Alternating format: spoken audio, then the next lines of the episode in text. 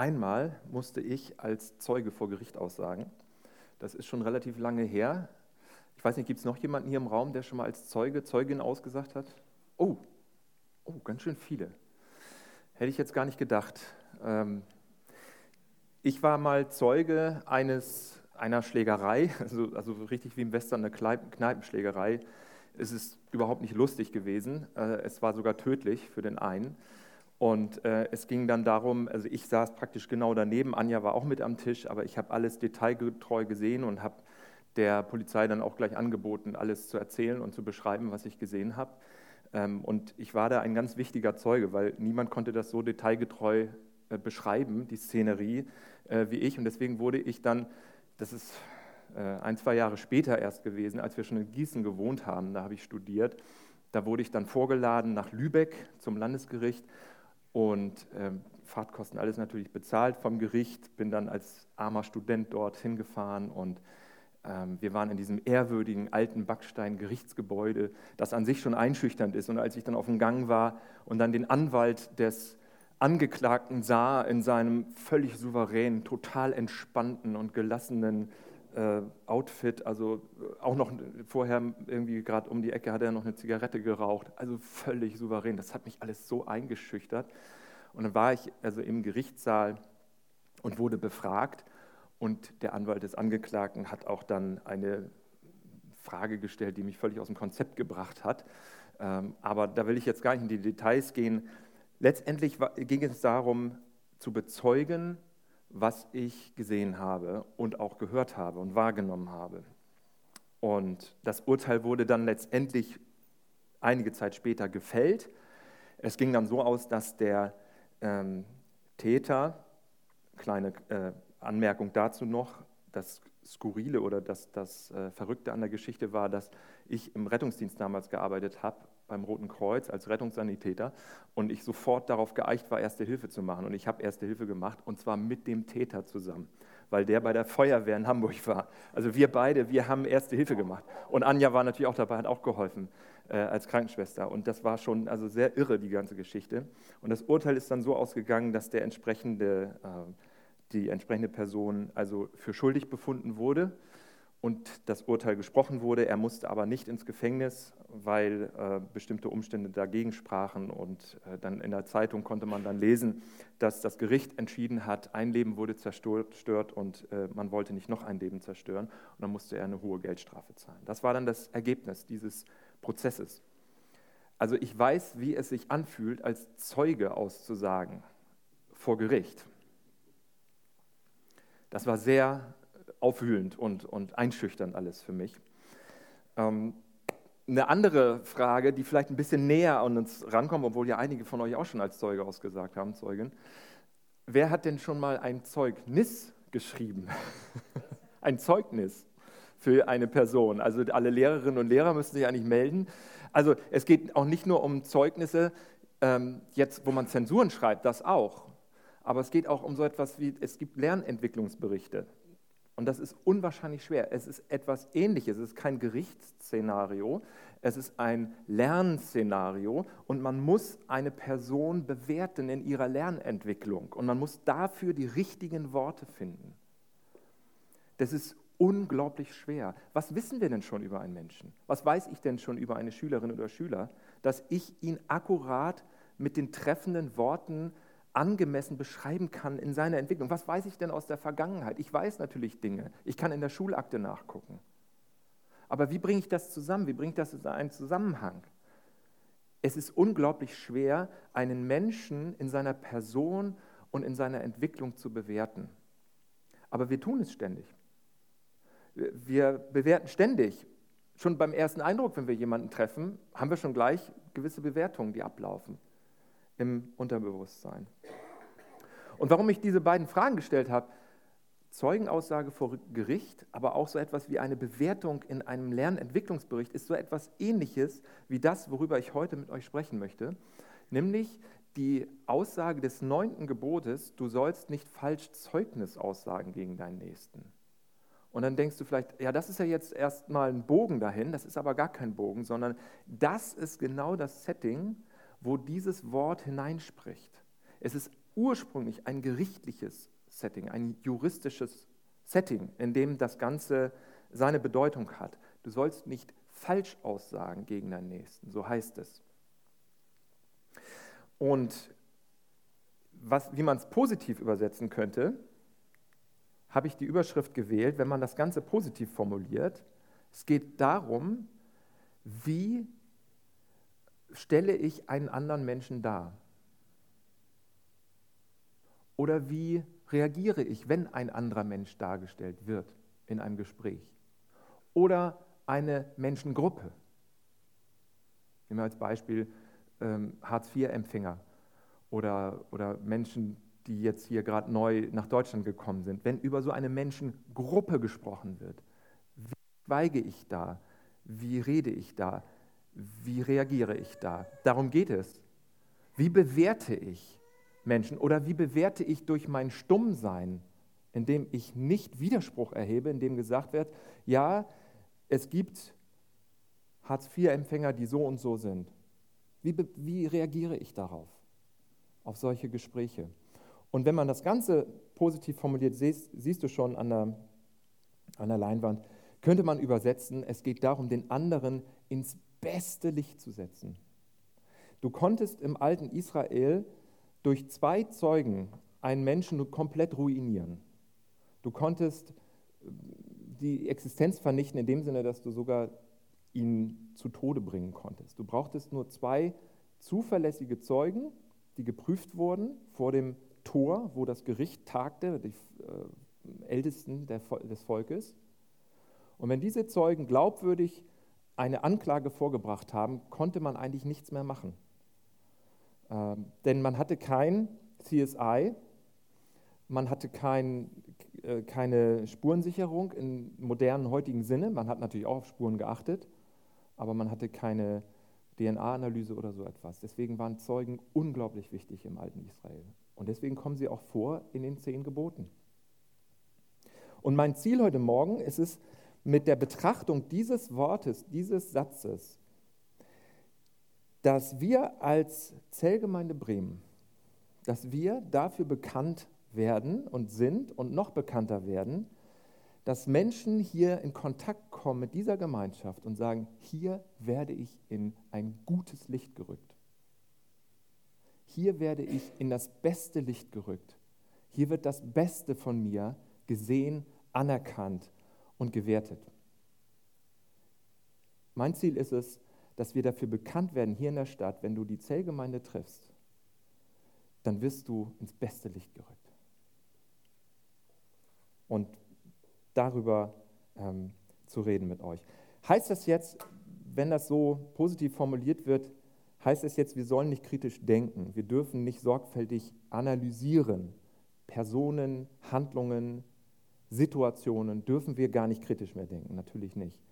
Wir sollen gleichzeitig kritisch denken. Wir denken sowieso kritisch und wir sind skeptisch. Ich bin super skeptisch und bin da anfällig dafür. Äh, Dinge und Situationen skeptisch und kritisch zu sehen. Aber ich möchte auf dem Weg sein äh, mit euch zu so einer ähm, Gemeinschaft, die andere in das beste Licht setzt. Ich habe das Ganze in zwei Blöcke aufgeteilt.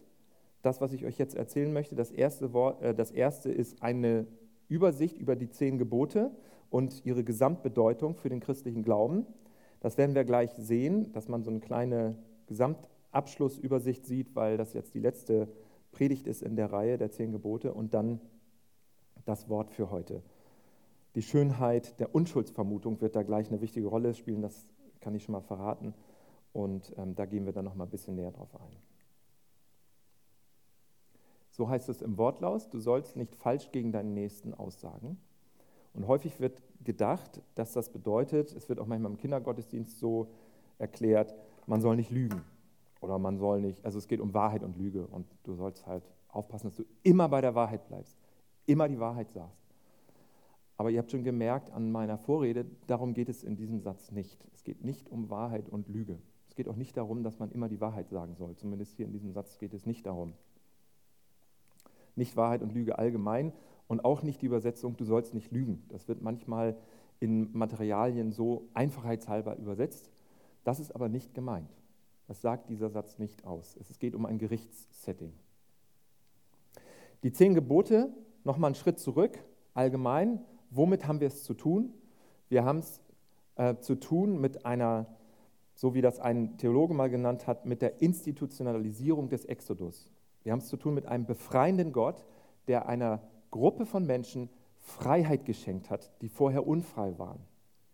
Und das Verrückte und das Verquere ist, dass die zehn Gebote in unserer Kultur, in, unserem, ja, in unserer Geschichte häufig dazu verwendet worden sind und auch so empfunden worden sind, dass sie einen unter Druck setzen.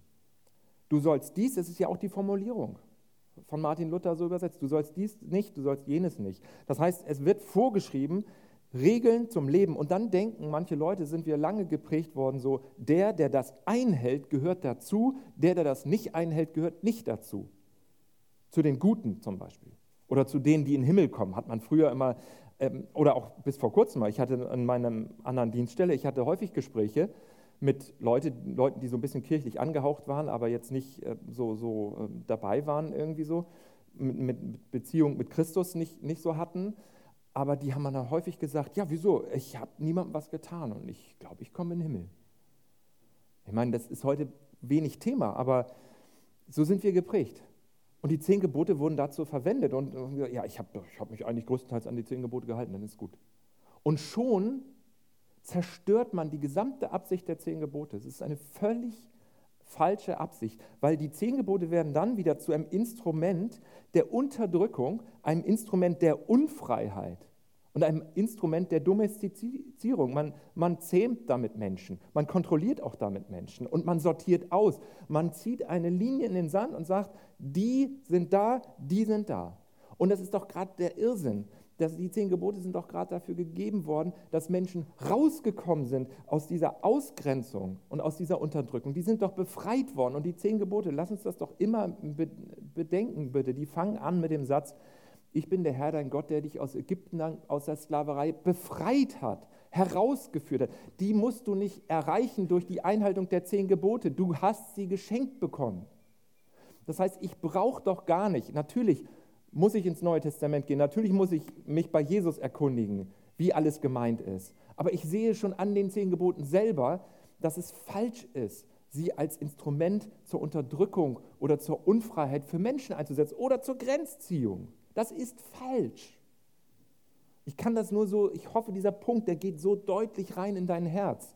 Lass dir das nie wieder rauben, lass dir die Befreiungskraft nicht rauben von Jahwe, dem Gott Israels und von dem ja, von dem Gott, den Jesus offenbart hat in seiner Person und in seinem Werk. Lass dir das nicht rauben. Die Befreiung ist geschenkt. Das ist die Voraussetzung der zehn Worte. Und im Neuen Testament wird es überdeutlich. Und das Ganze ist eingebettet, die zehn Gebote sind eingebettet in eine, eine Geschichte. Und hier sehen wir sie nochmal im Überblick wenn wir das nochmal ähm, Revue passieren lassen, die zehn Worte, sie heißen ja gar nicht Gebote im Original, sondern sie heißen Gebo äh, Worte auf Hebräisch und man kann sie so anordnen, das ist wie so eine Zwiebelstruktur oder so eine, so eine Sandwichstruktur. In der Mitte steht dieses Wort, du sollst nicht töten.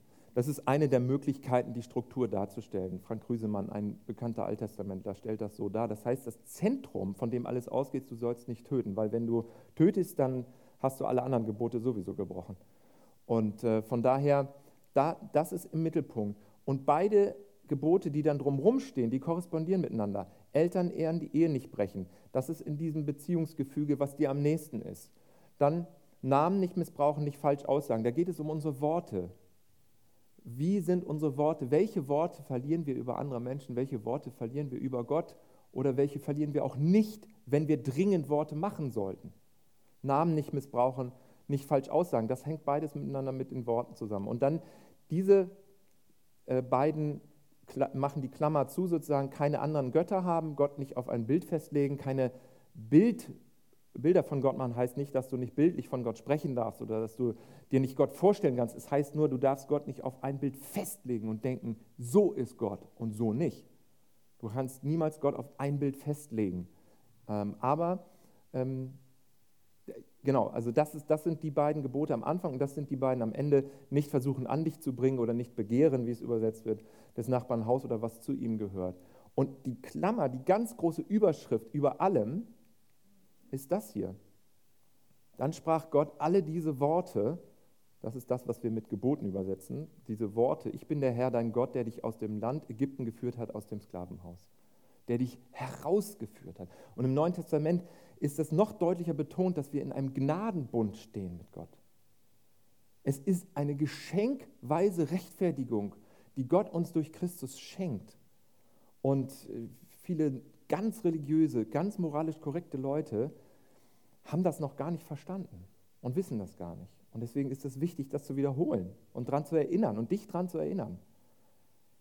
Also es ist, ein, es ist eine Voraussetzung zu allem, was du, wie du dein Leben sortierst, wie du ordnest, wie du überlegst, was ist sinnvoll in meinem Leben zu tun, was ist nicht so sinnvoll, wie kann ich mich gut in meiner Sprache äußern, wie kann ich mich gut solidarisch mit den Schwachen äh, einbringen, wie kann ich nachhaltig leben, wie kann ich ökologisch gut mich einstellen, all diese Dinge. Da müssen wir aufpassen, dass es nicht in einen neuen Moralismus kommt, dass wir nicht auf einmal Menschen wieder ausgrenzen und sagen, ja, das ist der richtige Weg und den gehe ich. Ja? Und ich sage jetzt nichts dazu, aber das ist schon mal gut, dass ich den gehe. So ist es nicht. Es geht um eine radikale Gnade und um einen befreienden Gott, der dir diese Befreiung geschenkt hat. Durch Christus. Ein für alle Mal. Und jetzt zu den zehn Geboten nochmal einen draufgesetzt. Äh, langsam bin ich hier ein bisschen warm gelaufen. Jetzt kommt aber noch der Gipfel des Ganzen. 2. Korinther 3. Das ist wirklich unfassbar, was da steht. Lass uns das doch bitte mal einmal äh, zusammen lesen. So, ähm, ich lese es mal laut vor. Ihr könnt das mal wirklich auf der Zunge zergehen lassen in eurem Inneren.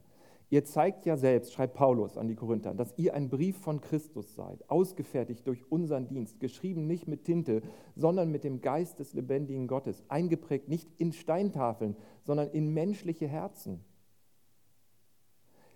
eine eindeutige Bezugnahme auf die zehn Gebote. Er hat uns befähigt, Diener des neuen Bundes zu sein, des Bundes, der nicht vom Buchstaben, sondern vom Geist gekennzeichnet ist. Denn der Buchstabe des Gesetzes bringt den Tod, der Geist Gottes aber führt zum Leben. Schon der Dienst für das Gesetz, das mit Buchstaben in Steintafeln eingraviert war und den Tod brachte, hatte eine so herrliche Ausstrahlung, die später allerdings wieder verging, dass die Israeliten Mose nicht ins Gesicht sehen konnten. Welche Herrlichkeit muss dann der Dienst haben, der in der Kraft des Geistes geschieht? Unfassbare Worte. Heißt das jetzt, wir hätten uns die Predigtreihe der zehn Gebote sparen können? Weil das ja viel besser hier ist, was hier steht. Müssen wir die alle löschen aus dem Internet, die da stehen?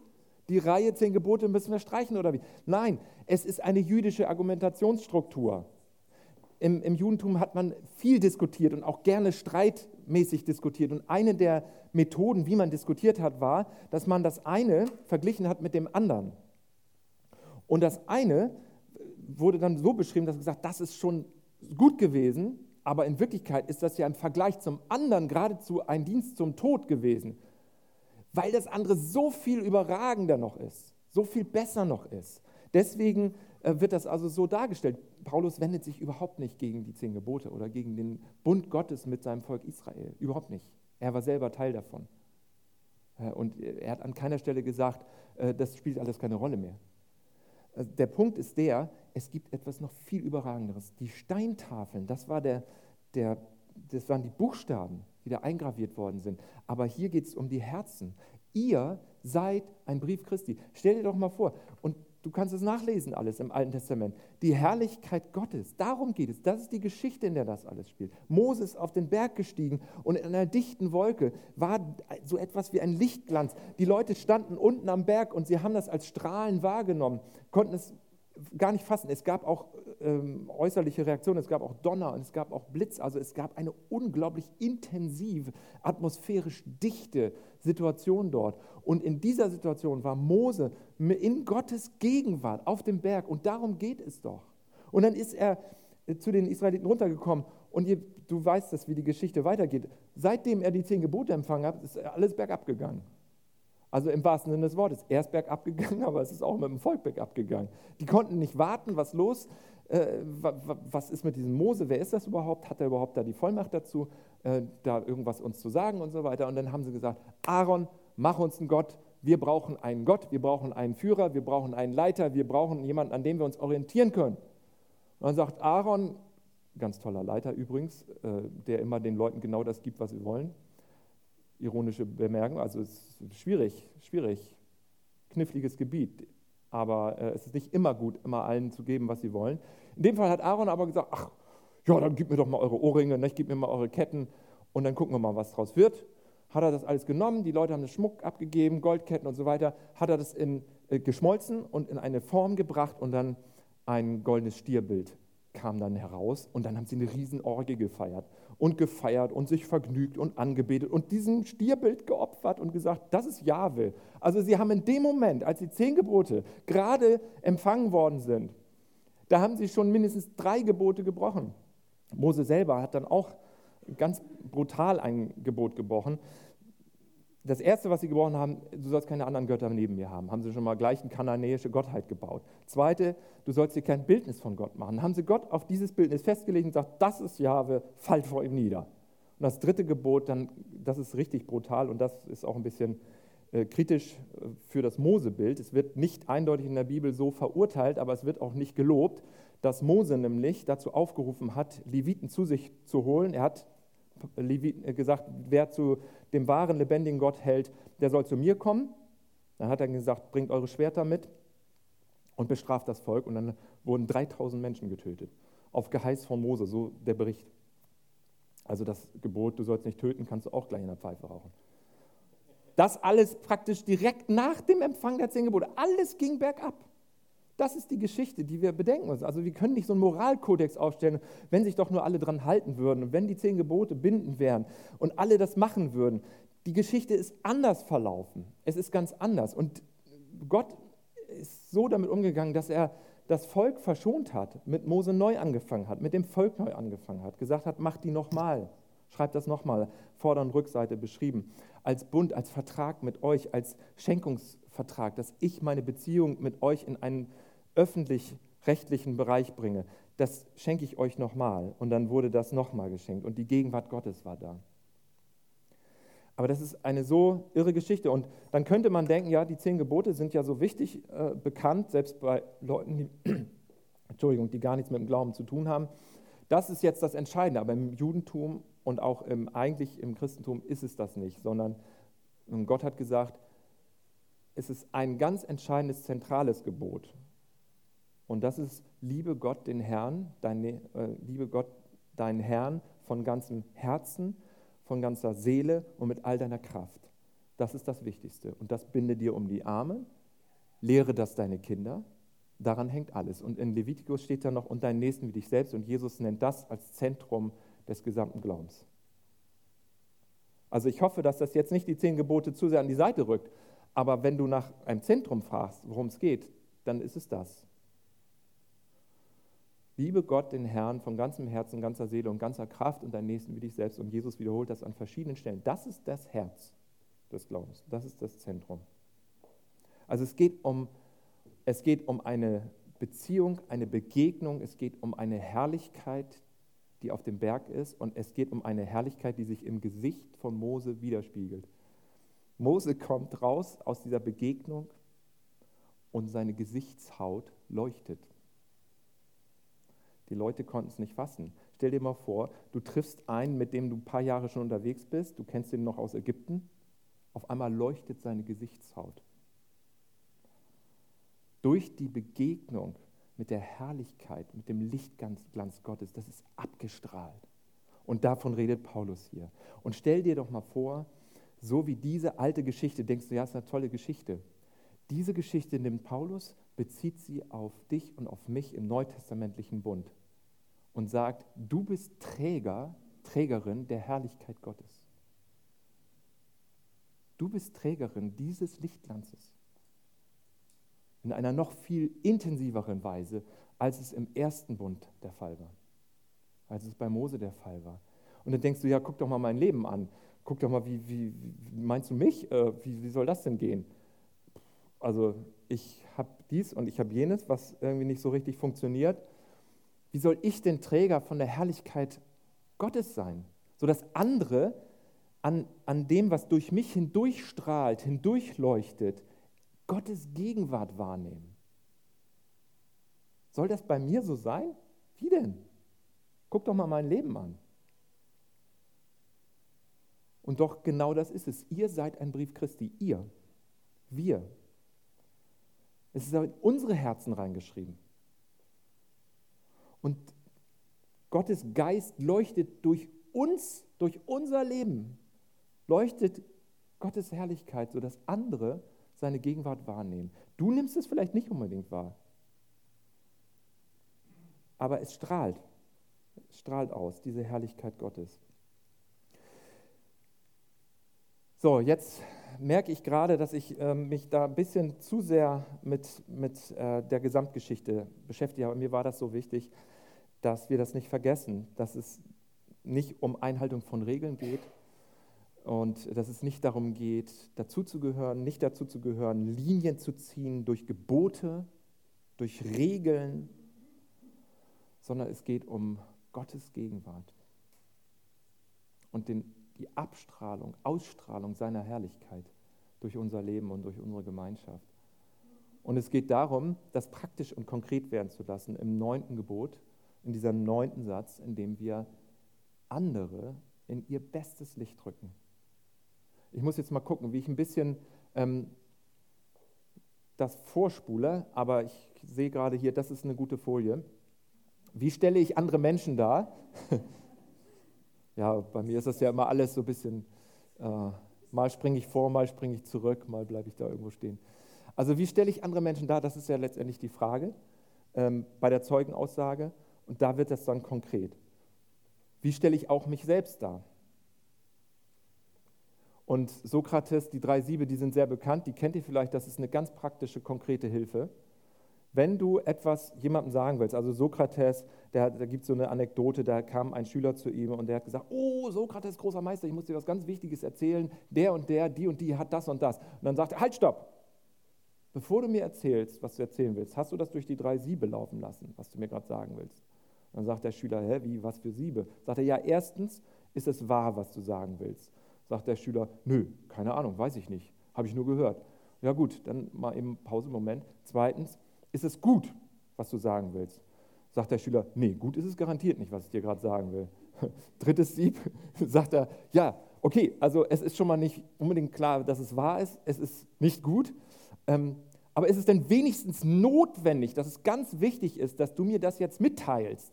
Man kann ja manchmal auch kritische Dinge mitteilen in einem kleinen Kreis. Ist das notwendig, dass du mir das jetzt sagst? Und dann sagt er, nö, notwendig ist es auch nicht. sagt Sokrates, ja, Moment mal eben kurz, mal eben auf Pause gedrückt, ja.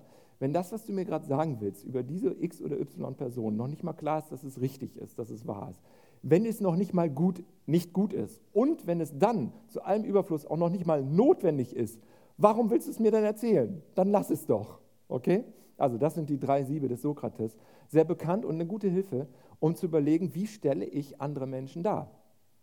Und äh, ich stelle andere Menschen auch auf eine bestimmte Weise dar, wenn über Menschengruppen geredet wird. Und ich schweige, dann stelle ich auch Menschen dar. Und ich wünsche mir, dass wir auch einerseits Menschen ins rechte Licht rücken, dass, Menschen, dass wir dafür bekannt sind, zu sagen, ey, weißt du was, hier wird, wird das Beste in dir gesehen. Hier wird das Beste in dir gesehen.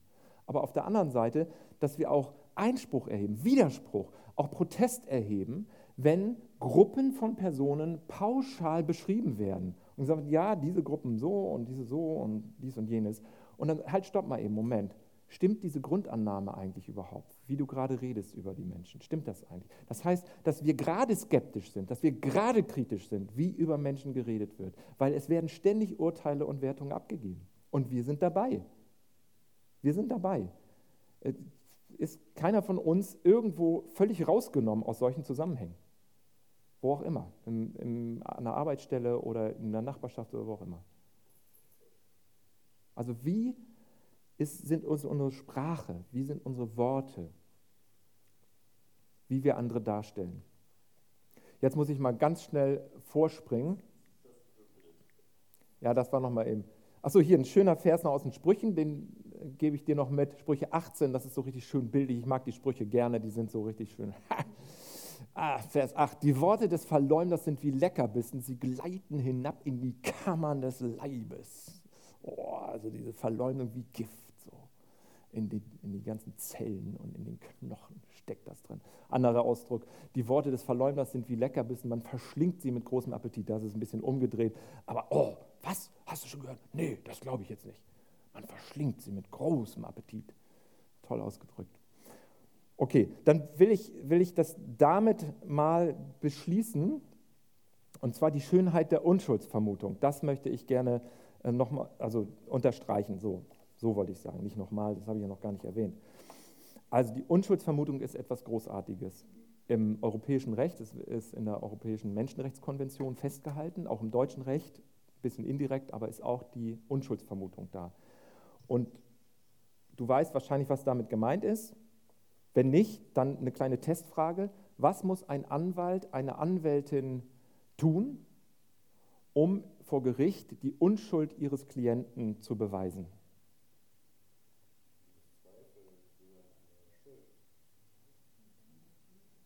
Was muss ein Anwalt tun, um die Unschuld eines Angeklagten äh, zu beweisen?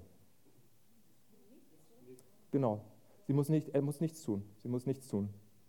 Denn es ist umgekehrt im deutschen und europäischen Recht. Die Anklage, Staatsanwaltschaft oder Gericht oder Polizei oder wie auch immer, muss nachweisen, dass diese Person schuldig ist. Ja, das ist eine großartige Errungenschaft. Großartig.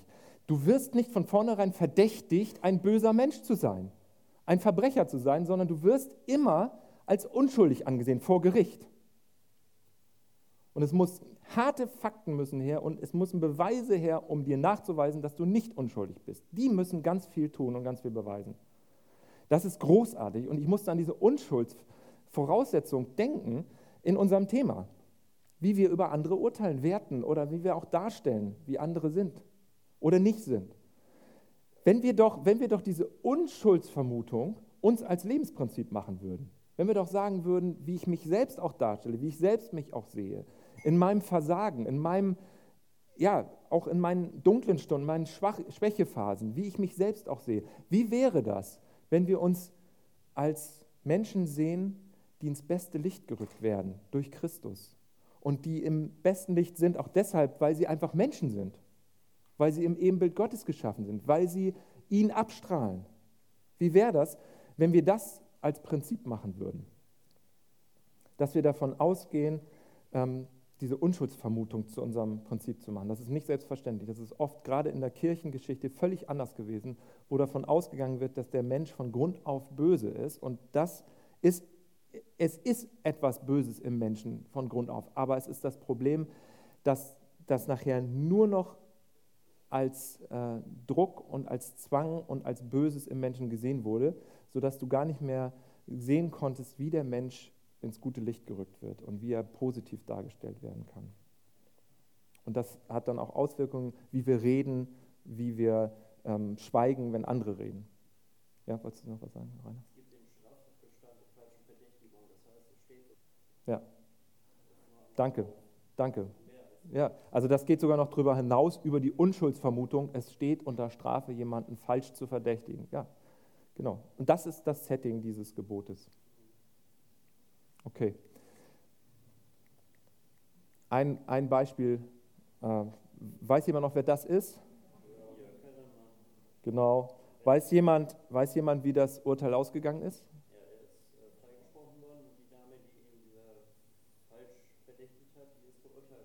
Ja, er aber ich weiß nicht, ob das überall angekommen ist. Ja, ja. Aber es ist, es ist irgendwie, als ich nochmal überlegt habe, wie ist der bei mir hängen geblieben, dieser Wettermoderator, wusste ich es nicht. War der jetzt, äh, ist der jetzt ein Vergewaltiger? Ist er das jetzt nicht? Ich wusste es nicht. Und da habe ich recherchiert. Er ist von allen Anklagepunkten freigesprochen worden.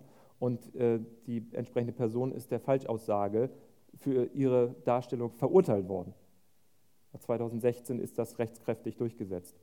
Und das ist bei mir gar nicht so hängen geblieben. Also die Medien und im Zeitalter von Facebook und im Zeitalter von Twitter brauchst du einen Klick und eine Existenz ist zerstört. Wie gehen wir damit um? Wie gehen wir mit dem neunten Wort um? Wie gehen wir damit um? Du sollst nicht falsch aussagen gegen deinen Nächsten. Lass uns das mitnehmen. Lass uns die drei Siebe des Sokrates mitnehmen. Lass uns eine Gemeinschaft sein, in der Menschen ins allerbeste Licht gerückt werden und sagen, ey, das, das mache ich nicht mit, das, das mache ich nicht mit, diese Pauschalisierung und diese Grundannahmen, dass die so sind und die so sind, das mache ich nicht mit. Stimmt das überhaupt, was du da gerade sagst? Lass uns auch so ein bisschen aufmüpfig sein gegen so eine Kultur, wo du einen Shitstorm mit einem Klick auslösen kannst. Lass uns aufmüpfig dagegen sein. Lass uns in der Gegenwart Gottes sein und leben. Lass uns im Bewusstsein seiner Nähe in unserem Leben, seiner Herrlichkeit in unserem Inneren. Lass uns so unser Leben führen. Amen.